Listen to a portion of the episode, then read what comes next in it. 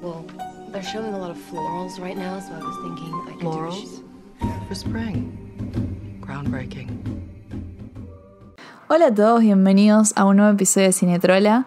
Eh, el episodio de hoy va a ser como algo bastante diferente a lo que venía haciendo hasta ahora, porque mm, hasta ahora todos los, los episodios que saqué fueron de cosas que me gustan y que me apasionan y que me gusta compartir y para que ustedes descubran o, o para que puedan verlo de otra manera o simplemente compartir el amor y la pasión por lo que no sé, películas o series o moda o lo que sea. Em, pero en este episodio me voy a poner en modo criticona. Va a salir la Barbie más mala, más mala, más mala, más mala. Si me siguen en Twitter ya saben que no soy para nada fan de la nueva serie de Netflix, Emily in Paris. Eh, mucha gente me pidió que hable de ella, me pidieron que haga hilo, me pidieron que haga episodio, todo es como que no sé qué quieren, quieren escucharme putear básicamente, quieren escucharme criticar de una manera muy fuerte.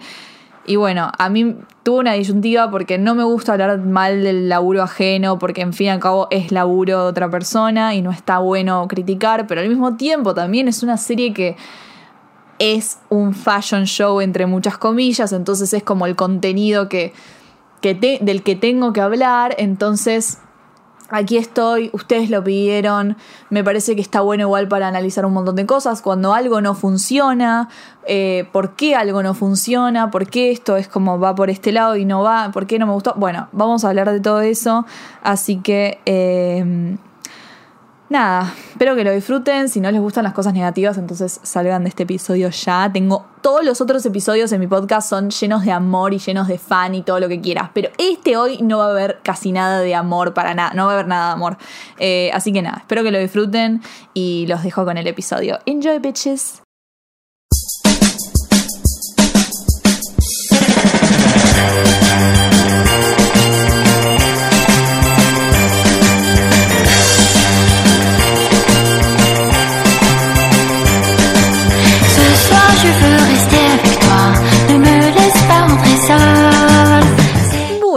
Empecemos. ¿Por qué Emily in Paris no funciona? ¿Por qué me parece una mala serie? ¿Por qué la vi y dije, no puede ser que esto esté existiendo o que esto se esté haciendo en el 2020? La serie está muy, lo que se llama en inglés, lo que se dice outdated. O sea, es una serie que parece, que se literalmente parece del 2000. Eh, parece que no, no, no, no sé, que todo se quedó atrás, no solamente el vestuario, sino el guion, eh, los personajes, todo está, es muy anticuado, es muy outdated, no está a la fecha, no se acomoda a los tiempos modernos. Empecemos por el personaje principal. Este tipo de series que trabajan con lo que sería el lifestyle porn, un concepto que yo ya expliqué en mi episodio de Gossip Girl, si quieren ir a escucharlo y pueden entender mejor, pero lo resumo básicamente, lifestyle porn es eh, esta cosa que usan un montón de series y películas para atraer a la audiencia a través de un estilo de vida eh, perfecto y lindo, eh, básicamente pornográfico, o sea, como Gossip Girl con Nueva York, la clase alta, las fiestas, la comida, tipo, como como entramos por los ojos, enamorarnos de París, bla, bla, bla, bla, bla, bla. Emily in Paris recae mucho en el lifestyle porn porque, a ver, tuvieron la suerte de grabar en París, o sea, se graba en locación, eh, nos enamoramos de París, creo que lo mejor de la serie es que viajas un poco, encima viajas por la mejor parte de París, es como los cafecitos, las callecitas, Montmartre, todo el, el, el Saint Germain, o sea, todo, todo perfecto, ¿entendés? El, París que, que, todos pensamos que es y, la alucinación y en realidad no lo es, o sea, esto no es París en realidad, o sea, es una gran, es una parte de París, pero no es todo París, Eh, pero bueno, Emily te lo muestra de esta manera. Que está bueno, es el lifestyle porn, no lo vamos a criticar, aguante, está lindo mirarlo. ¿Qué pasa? Series que trabajan así también tienen que atraernos por sus personajes principales, su personaje principal. Esto es Emily en París, o sea, Emily Lily Collins es su personaje principal.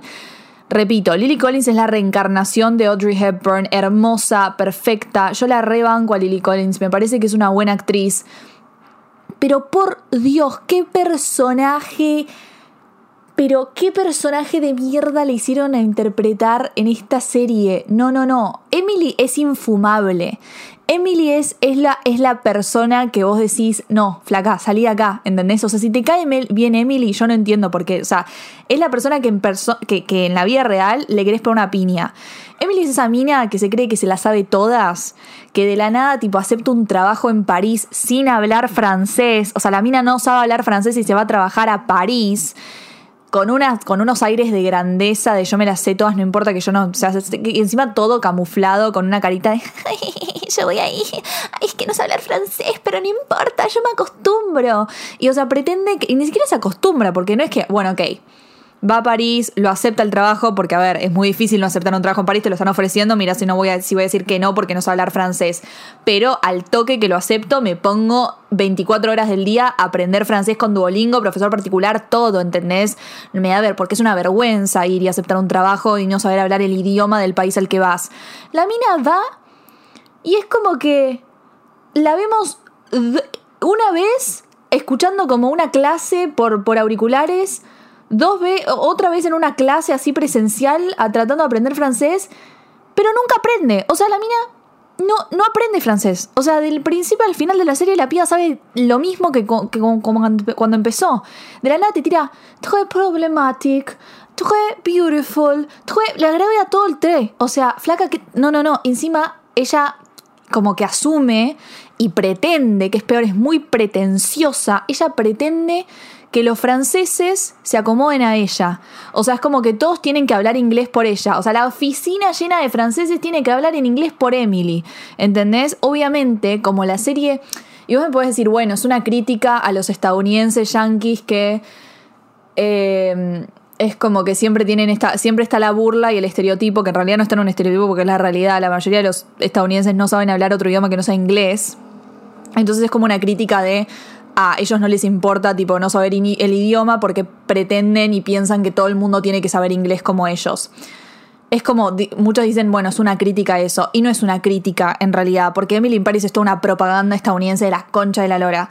O sea, porque si fuese una crítica, entonces vos me tendrías que mostrar que la gente no se acomoda a ella, que ella la pasa como el orto porque nadie sabe hablar inglés y que ella es- básicamente la, historia la fuerza a aprender y que al final de la temporada ella termina hablando francés perfecto. No sé si perfecto, pero termina por lo menos teniendo, pudiendo tener una conversación. Pero no, la serie no va por ahí. La serie básicamente te dice, no, cualquier personaje que Emily se va a, que se va a cruzar va a hablar mágicamente un inglés perfecto. Cualquier amigo, cualquier chongo perfecto modelo que se la quiera chamullar habla un inglés, pero perfecto, perfecto, perfecto. Eh, los del trabajo, todos. O sea, ella no va a aprender nada en esta historia porque es como, ella no sabe hablar francés y va a terminar no hablando francés porque no lo necesita, porque si todo el mundo se acomoda a ella. Esto está de más decir que no existe. Tipo, no, no tiene sen- tipo, no existe para, para nada. Tipo, no, no, esto en la vida real te pega una patada en el culo si no sabes hablar francés. Y vas a, pre- vas a pretender trabajar ahí. Perdón, ese es, el, ese es un punto que a mí me. Ay, yo voy ocho minutos. Ay, no, es que cuando critico me, me saco. Como que voy, voy, voy, voy. Ay, qué horror. Esta es tipo la Barbie criticona, mal.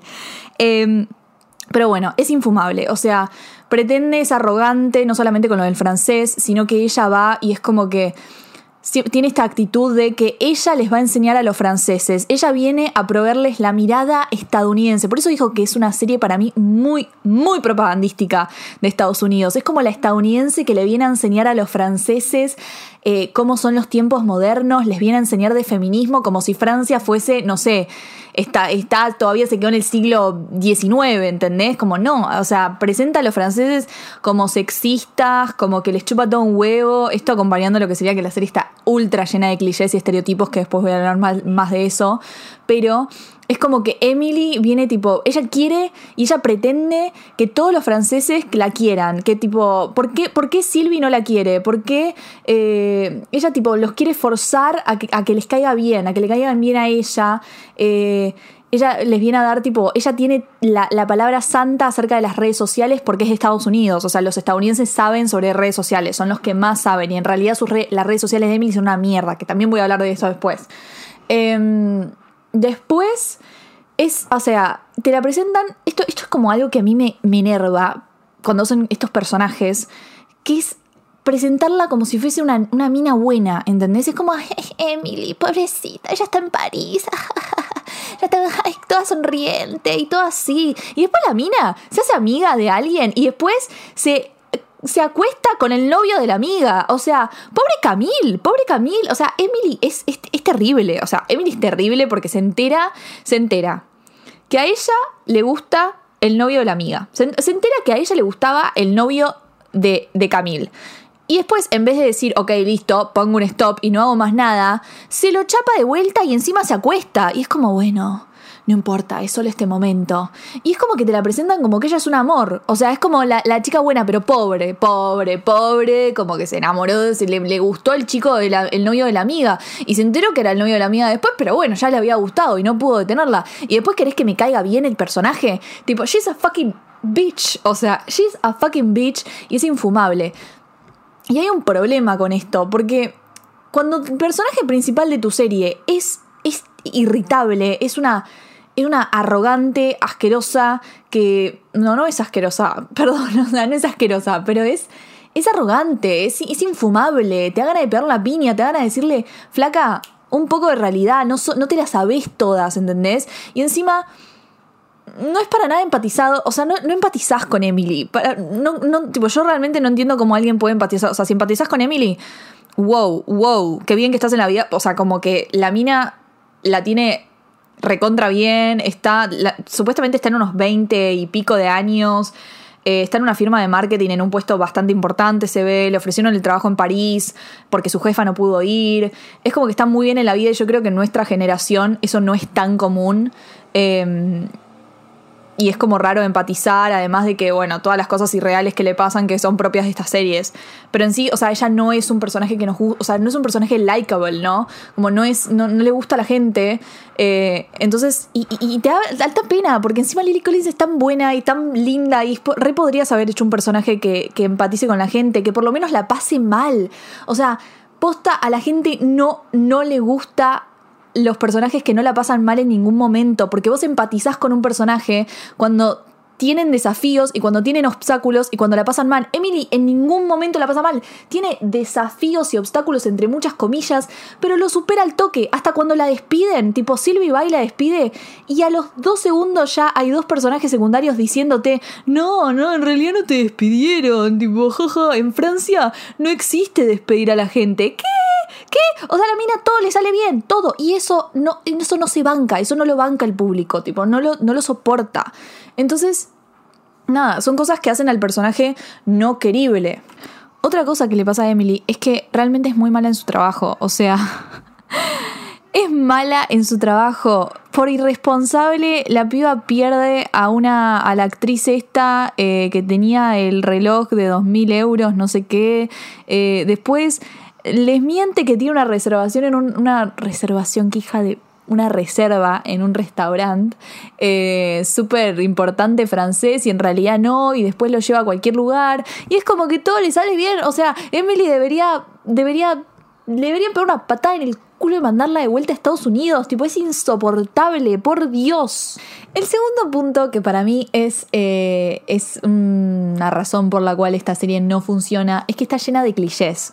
O sea, el cliché más grande es que los franceses son todos unos forros, son todos unos hijos de puta que son malos y que eh, son todos hortivas y, y que tratan mal a la gente y también que son sexistas, eh, que no sé, que llegan tarde a todos lados, que no les, no, no les importa el trabajo, que solamente quieren disfrutar de la vida, lo único que quieren es eh, coger, comer, tomar vino y ya está, ¿entendés? Y eso es cualquier cosa, o sea, a ver, estamos en el 2020, estamos en el 2020, estamos cansados de estos estereotipos. Sabemos que no todos los franceses son así. Sabemos que esto está sacado de un libro de, de no sé, boludo, de- del 2014. Toda esta serie parece que, que literal salió en el... ¿Qué 2014? Ni siquiera en el 2010.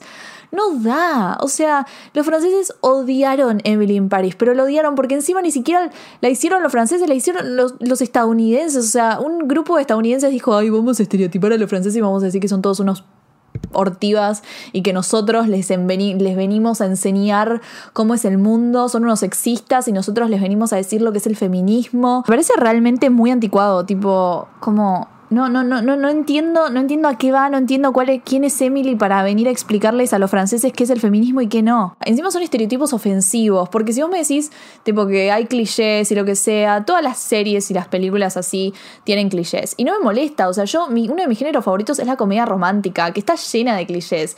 Pero una cosa son los clichés que funcionan y otras cosas son los clichés simplemente ofensivos, como esto. No solamente contra los franceses, el personaje secundario, también hay un personaje, el único personaje gay de toda la serie que es También es como que su único porque es gay, entonces tiene que ser sassy, tiene que hablar todo tipo ah, ah, así. Es como no, o sea, we're past that.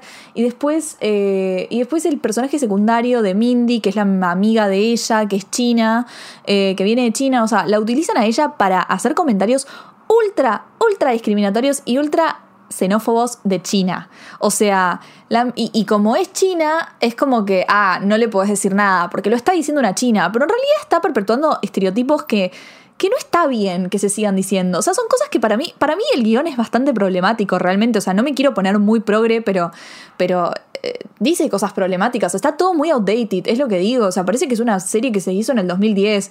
O sea, la mina, pónganse a ver las cosas que dice la China todo el tiempo cuando hace re- referencias a lo que es la cultura china.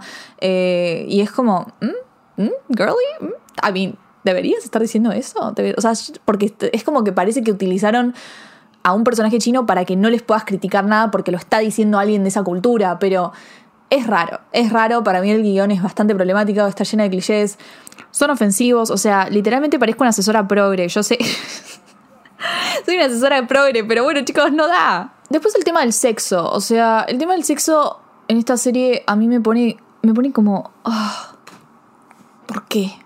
O sea, amo, amo las series y películas que hablan del sexo porque, nada, es un tema que en nuestra sociedad por mucho tiempo y sigue siendo tabú y está bueno encontrar series o películas en donde se hable de sexo y más que nada desde el punto de vista femenino. ¿Entendés? Porque... mm, sociedad misógina, we all know it. Vayan a escuchar mi episodio Savage Per Fenty si quieren saber más al respecto. Entonces, yo estaba emocionada, por un lado, porque eh, los creadores de Emily in Paris son los mismos que Sex and the City. Y Sex and the City fue una de las primeras series eh, y películas, o sea, que habló del sexo tan abiertamente desde un punto de vista femenino. Y está buenísima Sex and the City por ese lado, porque tratan temas sexuales de una manera muy real, como, como que son chicas hablando de sexo. Después, de paso, les recomiendo una serie que se llama Valeria, que también habla como trata temas sexuales y qué sé yo, tipo, tiene un montón de problemas la serie, pero la recomiendo por ese lado, porque trata temas sexuales que está bueno. Eh, pero Emily in Paris es como que a mí me pasó algo muy raro, que es cuando empezó la serie, yo realmente pensé que era para nenes. O sea, cómo estaba mostrada, cómo estaba montada, la manera en que los personajes hablaban, todo, todo me indicaba que era para nenes. Y de la nada Lily Collins saca un consolador. Y yo digo, ¿qué? Esto no es para nenes. Entonces es como que es raro, porque es una serie que parece para nenes. ¿Por qué no es para nenes? Porque hablan de sexo y todo. Y es como que quieren, quieren meter el sexo en todos lados, pero parece muy irreal. Es como que siento que son un grupo de personas que dicen teta y se cagan de risa, ¿entendés? O sea, no tanto los franceses, como que la serie, siguiendo lo que son los clichés, es como que te muestra que los franceses son como, wow, súper abiertos sexualmente, lo que sea, y que, no sé, que los estadounidenses no son tan así. Pero a ver, ¿qué no son tan así? O sea, a mí me da mucha cosa. El, primer capítulo que Lily Collins está hablando con el novio a, larga distancia y es como que el novio le dice, "Mm, no sé, están hablando por FaceTime y quieren tener tipo sexting, o sea, ni siquiera es sexting, es virtual sex, o sea, hasta quieren tener sexo por FaceTime. Y, esto tan incómodo, o sea, como que no les sale esto como muy incómodo que vos decís, che, amiga, nunca tuviste ninguna, o sea, no, tiene que ver con que, con que los, america- los estadounidenses sean como un poco más pudorosos, entre muchas comillas, que nada que ver que los franceses. Tiene que ver con que básicamente tenías un sexo de mierda. O sea, la primera, la vez que Lily Collins está con, con, el, con el profesor este, que yo pensé que era un escritor, que el chabón va y, y nada, le quiere practicar sexo oral, es como que ella pone una cara de... ¡Ah! ¡Ah! Como si nunca le hubiesen, le hubiesen tocado en su vida. Dale, o sea, súper irreal, boludo, súper irreal. Es como que si me quieres hablar de sexo, hablame de sexo en serio, ¿entendés? Hablame de sexo como se debe hablar de sexo. No me hagas tipo, eh, no sé, que Lily Collins, decime, tuvo una relación por no sé cuántos años eh, y, me vas a decir que se pone así cuando le practican sexo oral. O sea, dale. Tipo, como, ay, un mundo nuevo, nunca había visto esto. Es como todo, todo muy raro, todo muy infantil, pero no es infantil. Es como. mm, mm, mm, mm, mm, mm. Le falta lo que tenía Sex and the City, que era algo más real, un personaje como Samantha Jones, ¿entendés? Tipo. Abiertamente a la sexualidad, es como que tratan que la amiga sea así, pero tampoco funciona, porque son todos personajes que son muy unidimensionales, que no tienen nada más. Eh, para mí los únicos personajes así que funcionan es Sylvie. Sylvie y Camille son los únicos personajes que a mí me gustan, más Sylvie que Camille. A mí me encanta Sylvie porque es una mujer eh, grande, o sea, grande entre muchas comillas, debe tener como 40 y pico, ca- capaz que 50 años. Eh, está divina, tiene un cuerpo divino, no le teme a su sexualidad, se pone vestidos con un tajo que se le ve todo, está muy abierta con lo que sería, nada, el sexo, eh, con su cuerpo, lo que sea, pero a mí me hubiese gustado más saber un poco más sobre la relación de, de Sylvie con Antoine, que es como su amante. Eh, me hubiese gustado más investigar, como pasar más tiempo ahí que ver a Emily estando con un chongo diferente cada noche y que se sorprende cada vez que la tocan, o sea, es como... Dios, la odio a Emily, es una pete, literalmente es una pete Emily. Y bueno, y otro, eh, otro tema que a mí me, me parece... Todavía no hablé de la moda. Yo sé que deben estar diciendo Barbie cuando hablas a hablar del vestuario, por favor. Y el vestuario va a ser lo último que voy a hacer porque, jaja, clickbait. Eh, no, eso no es clickbait, pero no importa. Vamos a tener, va- va- van a empezar. Lo último que ahora falta un tema y después viene la moda, se lo juro, el vestuario. Eh, las redes sociales. Las redes sociales en la serie. ¿Qué onda?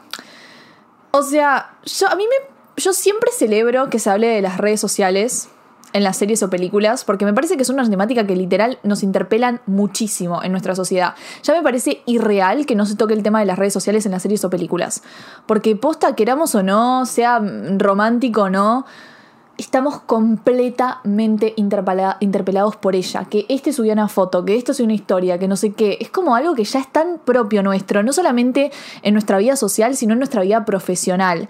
A ver, y Emily, que es una chica que trabaja en marketing, tiene mucho que ver las redes sociales con el marketing. La serie trata de tocar ese tema, el tema de los influencers, cómo están acabando con las agencias de, marketing, tipo de publicidad, toda esta cosa. Es como que trata de tocar ese tema. Emily es una influencer en el medio, es como que. Pero no funciona. Y no funciona por lo mismo que no funciona nada. Es que esta serie parece que se hizo en el 2010. Por Dios, que no tiene sentido, es muy irreal. O sea. Emily de la nada empieza la serie con 40 seguidores en Instagram. Creo que es Instagram, no sé, es medio raro esa red social, pero ponele que es Instagram. Es una. eh, sí, ella dice que es Instagram, no importa. Empieza con 40 seguidores y de la nada empieza a subir fotos, pero empieza a subir las fotos más chotas del mundo, chicos. Empieza a subir fotos de ella haciendo duck face. O sea, es Lily Collins, siempre va a ser linda, pero son selfies mal sacadas. No es un contenido que ella piensa. O sea, ella nada más piensa sacar fotos. Y nunca entendés cómo de la noche a la mañana tiene 20.000 followers. O sea, de la nada la mina se vuelve influencer, no pensando su contenido, poniendo hashtags malos, subiendo cualquier cosa. Es como que. Y no tiene sentido, porque en la vida real, una cuenta como la de Emily no tendría más de 200 seguidores. O sea, no sé, ¿entendés? Pero ni en pelos, ni, ni en pedos llega a 20.000 si no es famosa, porque no es buen contenido, no genera contenido Emily, genera cualquier cosa. Encima, le saca fotos a la gente sin su consentimiento, lo cual es un re tema. O sea, Emily es una desubicada total. ¿Cómo- O sea, le saca fotos literalmente a la gente en la calle y la sube a su Instagram sin tipo pedirla, che, ¿puedo sacarte una foto? ¿Puedo subir? Se pueden denunciar, Emily, boludo, tipo, media pila.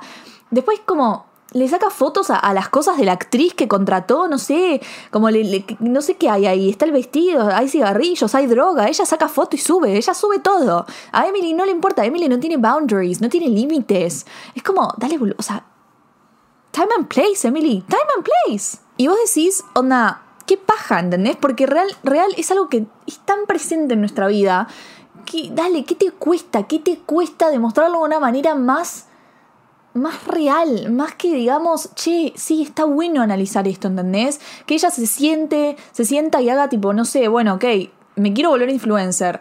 Sé de marketing. Supuestamente ella es una genia de las redes sociales y sube las peores fotos del mundo. O sea, no me la creo ni ahí, porque supuestamente esto es parte de su personalidad, de su caracterización. Y si vos querés crear un personaje creíble, que la gente empatice y que la gente diga, che, es una capa, demostrame que es una genia en marketing, demostrame que es una genia de las redes sociales, porque así no me lo estás demostrando. Me estás diciendo que de la nada sacó 20.000 followers de la galera. O sea, no tiene absolutamente ningún tipo de sentido. Y ahora vamos a hablar de moda, porque yo ya sé que es lo que todos quieren escuchar.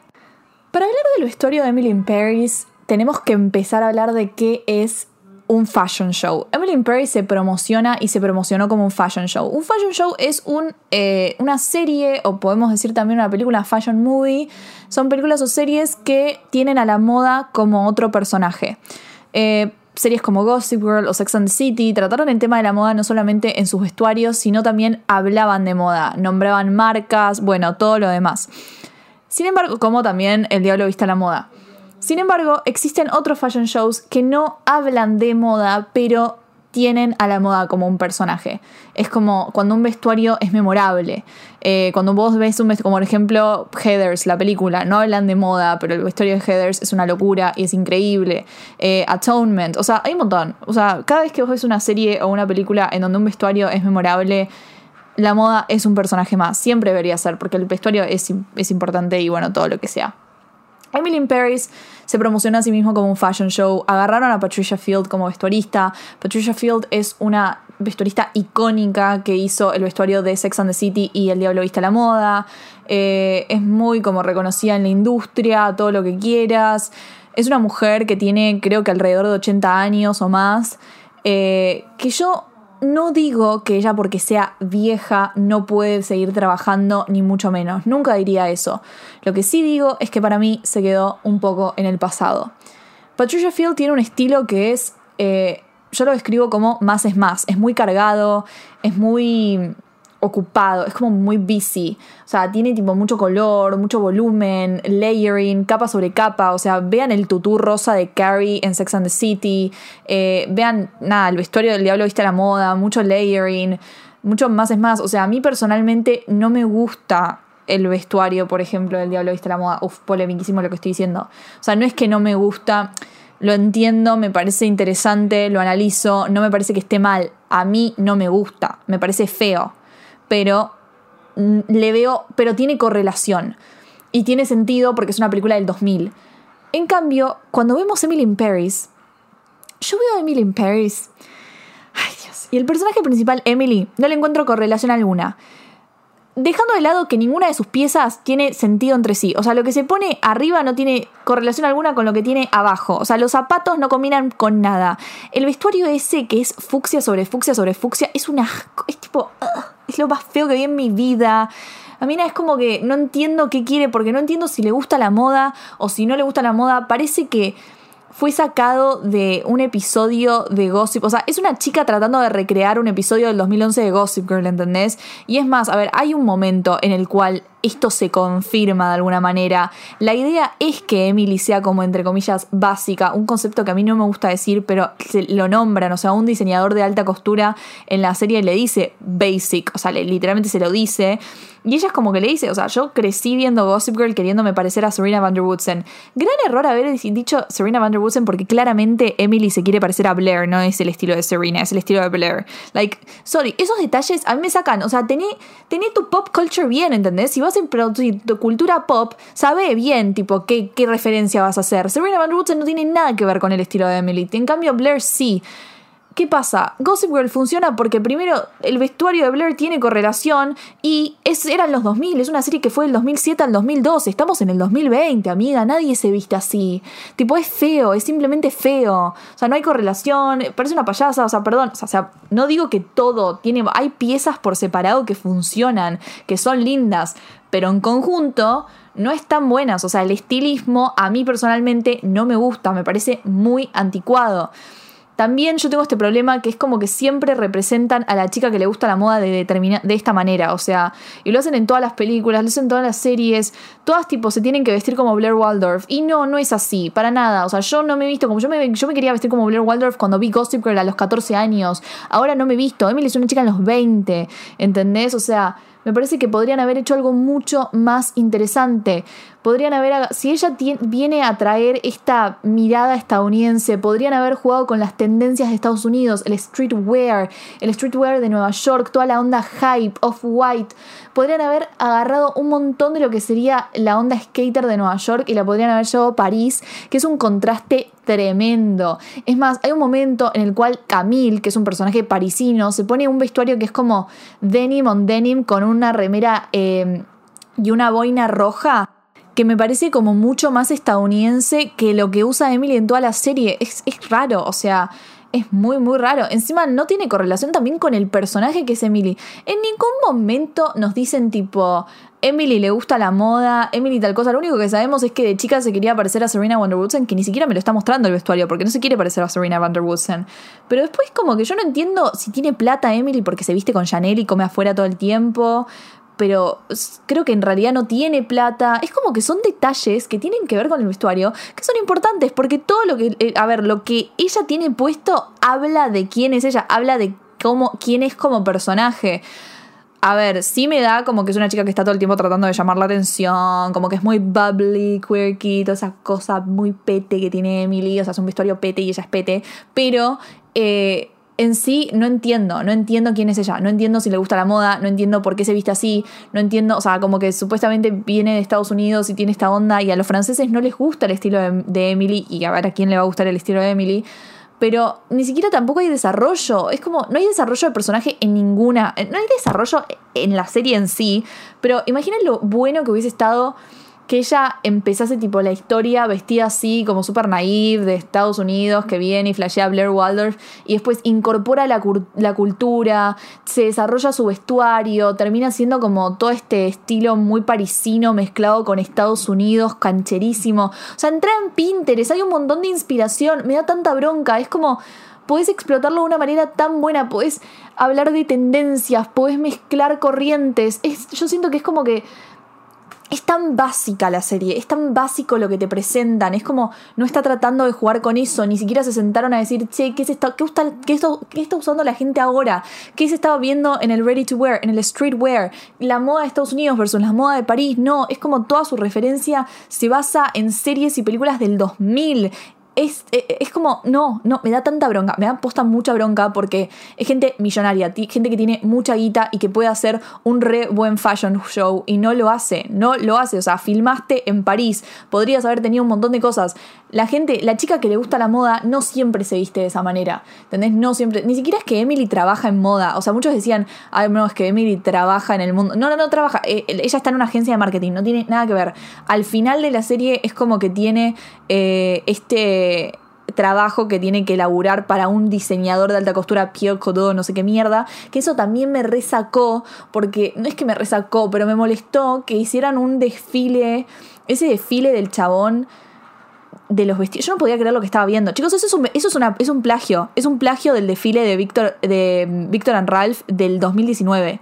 Busquen Victor Ralph 2019 eh, Spring Couture y van a ver el desfile, es una copia lo que hicieron en Emily in Paris. Es como, y es tan básico, es tan básico, es como, no es un oda para mí, no es un oda, porque para mí no es que quisieron homenajear a ese desfile, no, porque una serie como Emily in Paris se nota mucho que no le importa la moda, tipo, es como que no le, no, es más un, sé que no te vas a dar cuenta, sé que no te vas a dar cuenta que es un plagio, entonces te lo voy a meter acá porque estoy subestimando a, mi audiencia. Es tan obvio, es tan obvio, no es, no es una oda, no es una oda, tipo, es, es, es plagio, es directamente plagio y es muy básico ese plagio, es como, ay, el diseñador que quiere ser eh, disruptivo y quiere tirar vestidos con... ¿Quién sos? María Gracia, o sea, es realmente, encima se ve cheap, se ve muy barato, se ve muy barato, nos tenemos que crear, creer que esto es alta costura y no es alta costura, es barato, se nota, se nota acá la China. Y, y, yo critico cada detalle de esto porque estamos hablando de una serie de Netflix. Netflix una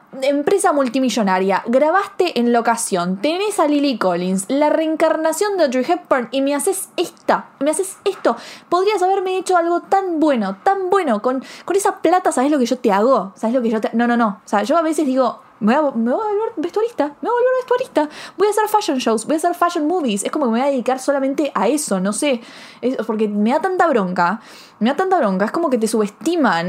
se te cagan de risa en la cara. No sé, ay, se lo tomaban re en serio. Perdón, es como cuando yo, cuando yo me pongo así, me pongo así. Soy tipo pasional en todos los sentidos. Pero bueno, Dato que me gustó, igual, algo rescatable del vestuario es que me gustó mucho el vestuario de Sylvie. No es como que me pareció wow, el mejor vestuario, pero me pareció un lindo vestuario. Lo que dije, es una mujer grande que está abierta con la sexualidad. Eso también lo vemos en su vestuario.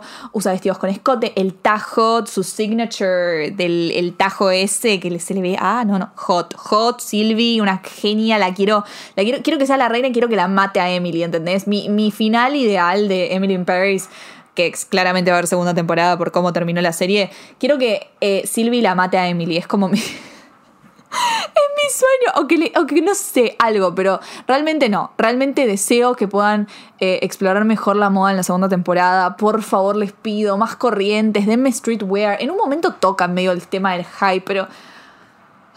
Es como que siento que es como tan, tan, tan, tan básico, tan, tan que no les importó, no, no les importa. Es como, ok, vamos a sacar esto porque es una serie que se digiere rápido y a la gente, la gente la va a ver porque encima es París, es lifestyle porn, ponemos a Lily Collins, que importa, y ponemos unos atuendos lindos entre muchas comillas, que son horribles, son completamente horribles, literal. Bancamos los outfits de Sylvie, bancamos algunos outfits de Camille.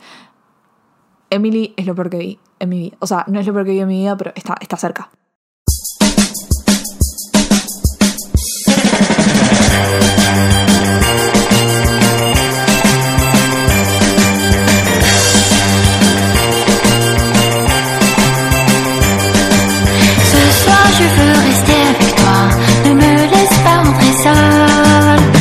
Bueno, y eso fue todo por hoy. Creo que es el episodio más largo que hice. ¿Qué habla de mí esto de que mi episodio más largo es uno critica, es el primero criticando algo? O sea, yo, posta, chicos, no, no, esta es mi Barbie, mi Barbie más mala. Barbie mala, mi mood de criticona. A ver, yo critico, chicos, pero quiero, que quiero aclarar que yo veo Riverdale, Vampire Diaries, Teen Wolf, eh, todas las teen trash TV shows del mundo, yo me las vi, las consumo, me encanta, gasto tiempo de mi vida. Yo Emily in Paris me la vi de principio a fin, me la fumé básicamente en uno o dos días. Eh, yo me veo estas cosas, porque bueno, qué sé yo, ¿viste? Son guilty pleasures, son disfrutables, como que yo me quedo ahí viendo París, que flasheo un poquito. A mí me gustan estas cosas, es como que te las critico, sé que son malas, pero bueno, igual esto es malo, malo en serio, ¿eh? Aguante Vampire Diaries, todo eso te lo defiendo a muerte. Es un episodio sobre por qué Vampire Diaries las primeras cuatro, las primeras cuatro temporadas son lo más. Eh, no, pero en serio, posta. Eh, si la quieren ver está en Netflix.